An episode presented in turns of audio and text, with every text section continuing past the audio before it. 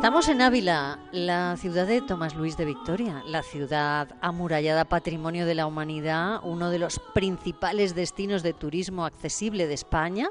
Eso hay que tenerlo en cuenta.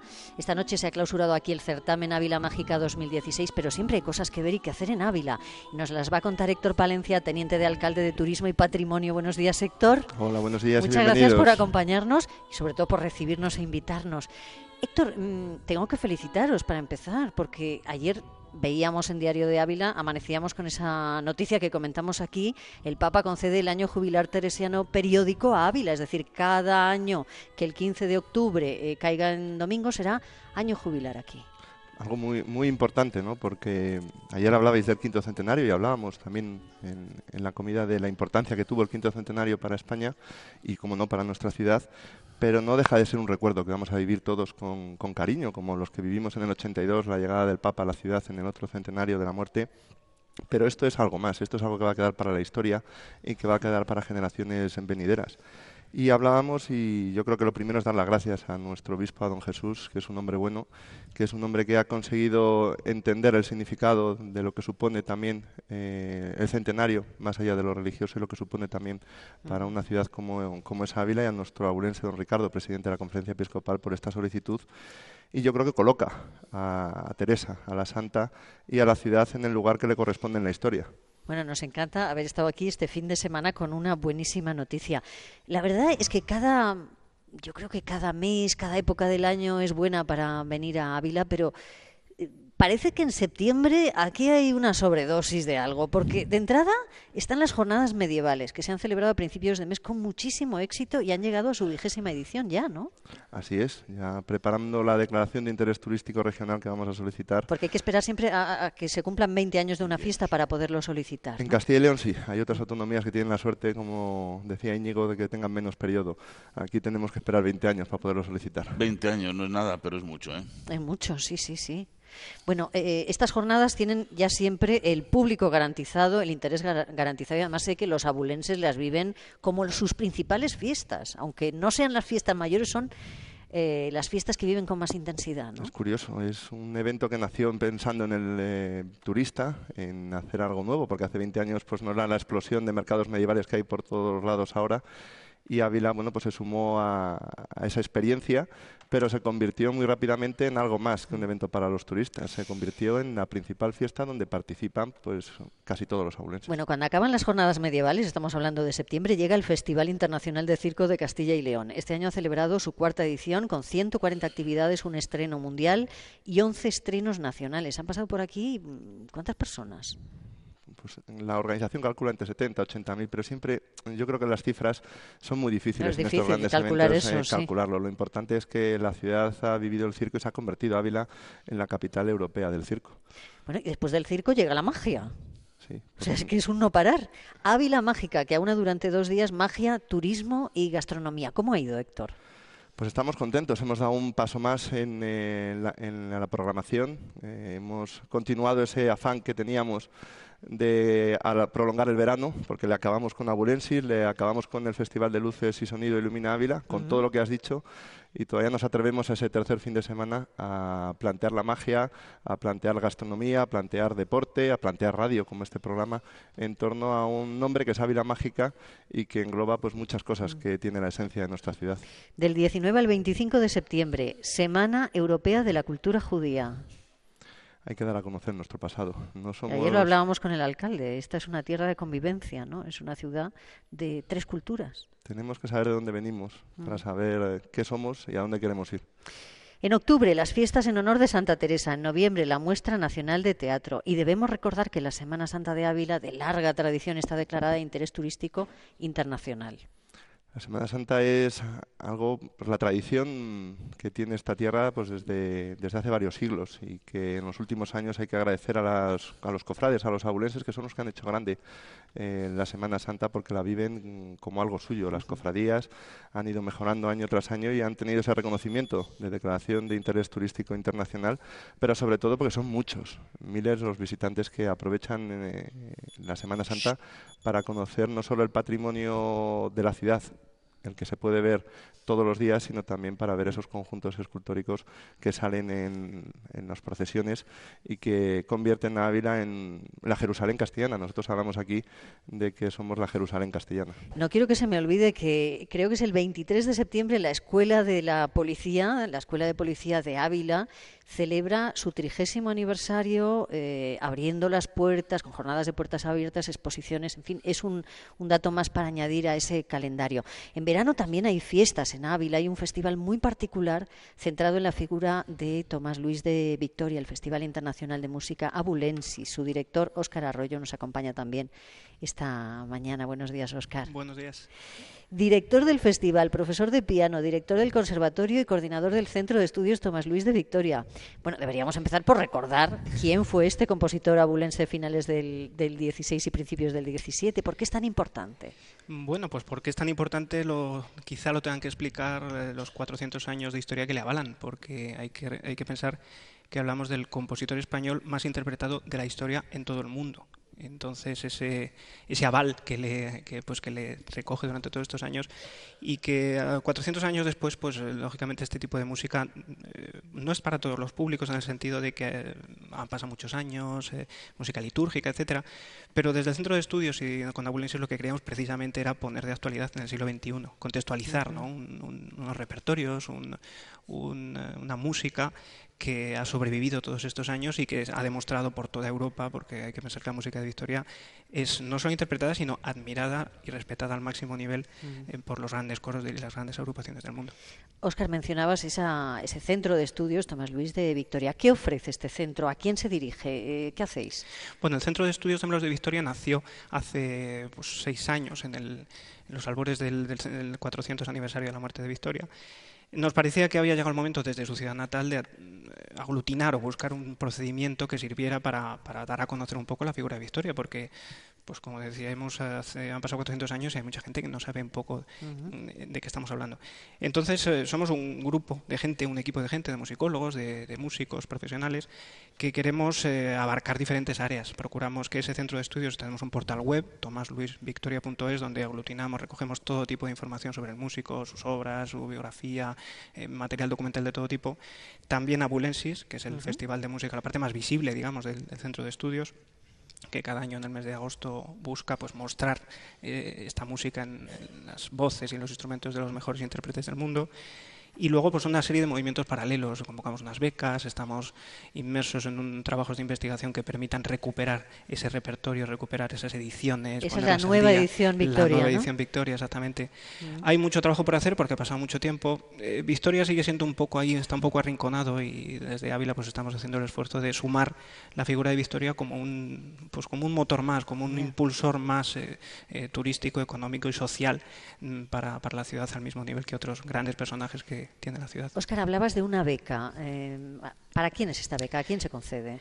Esta beca la concedemos, la convocamos todos ¿Sí? los años desde el Centro de Estudios con la recaudación de las entradas del festival. Es decir, tenemos el compromiso también de hacer partícipe al público. Uh -huh. Creemos que el público debe formar parte de, del proyecto. Entonces, el público, con su aportación, con su entrada, además de beneficiarse de, de esos magníficos conciertos, pues ese dinero se destina a una beca que se convoca anualmente para, a nivel europeo para, para músicos de toda Europa, para musicólogos, pues un poco con la intención, como te digo, de recuperar ese repertorio, transcribirlo de nuevo, Ajá. intentar abarcar, porque es un trabajo ímprobo, ¿eh? pero lo, bueno, poco a poco se van dando pasitos, eh, poder un día publicar el ópera Omnia de Tomás Luis de Victoria, las obras completas de Victoria, que han pasado 400 años y siguen sin estar publicadas en una edición crítica, etcétera, etcétera, ¿no? Entonces, con los medios de los que disponemos, Estamos procurando que eso pueda ser, además, de forma gratuita, accesible, libre, eh, moderna, para que todo el mundo que canta Victoria por todo el planeta y toda la gente que lo estudia, que lo trabaja, pues tengan un material documental lo, de la mejor calidad posible. Bueno, este año el festival, este festival Abulensis, que nació en 2012, se celebró eh, del 23 al 27 con más público que nunca.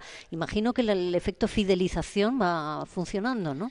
Efectivamente, como dice el teniente alcalde de turismo, pues es importante al final sembrar, ¿no? Ir cada año buscando estrategias que permitan bueno, los músicos pues nos gusta mucho lo que hacemos, tenemos casi lo tenemos como vicio, iba a decir, pero pero lógicamente somos conscientes del compromiso social que tenemos y, y Abulensis se quiere imbricar comunicar con la ciudad, quiere tener ese compromiso, pues a lo largo de una semana, poder mantener una semana entera gente que se desplaza de toda España, que pernocta aquí, que, que pues que les gusta la gastronomía, que pasea por las calles de Ávila, que pues al fin y al cabo eso es lo que mueve una ciudad, lo que da vida a una ciudad. Y siempre basándolo en la eh, pues en la mejor calidad, ¿no? Eh, buscando un producto de calidad, con los mejores intérpretes, eh, con el componente patrimonial, porque cada año hacemos los conciertos en diferentes escenarios con un alto valor patrimonial. Y el sumar el valor patrimonial de una música como esta en unos escenarios como los que, como los que tienen lugar los conciertos, pues creemos que está funcionando estupendamente. Claro, Héctor, es que aquí los escenarios ya los tenéis, para todo, para la magia, por ejemplo, para el circo, tenéis unos escenarios que no pueden ser mejores, ¿no? Es que no hace falta montarlos. El decorado, el decorado ya lo tenéis,